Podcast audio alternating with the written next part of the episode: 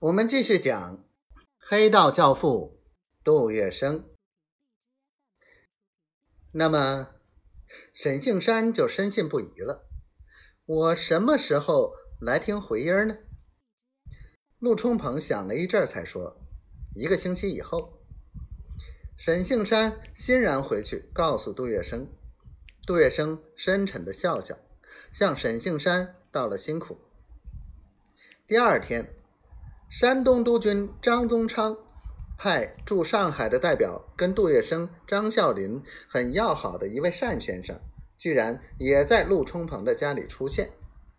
他一见面就嚷嚷的说：“老杜想跟你匀几百箱土，应应市面上的急。你既然有这个顺水人情，为什么不做？难道你怕老杜拿了你的货色不给钱吗？”陆冲鹏是当过律师的。他很善于言辞，当时他既不否认，也不承认。他定定地望着单先生说：“依你的意思，我应该拨一票土给杜先生，上苏北到上海，还不是一样卖吗？”单先生豪爽地说：“你拨五百箱给老杜，下了船由他们自己负责运，出了差错，我替老杜担保。”有这一句话和昨天沈庆山放过来的旧交情，陆冲鹏放了心，他决定照办。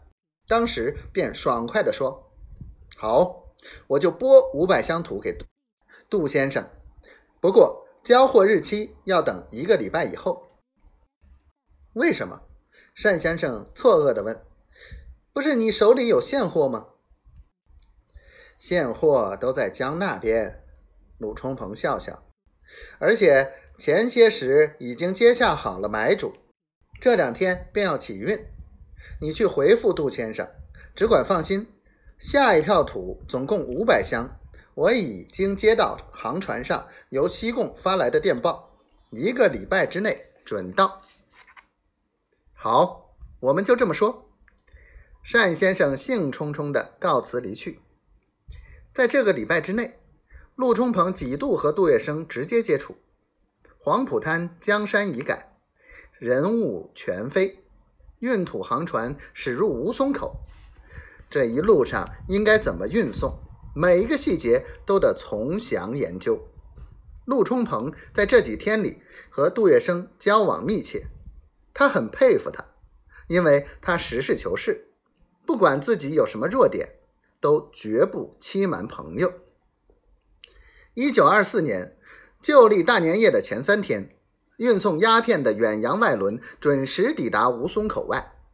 大轮船在公海上抛锚，和以前两次一样，陆冲鹏搭楚谦军舰驶往公海接驳鸦片。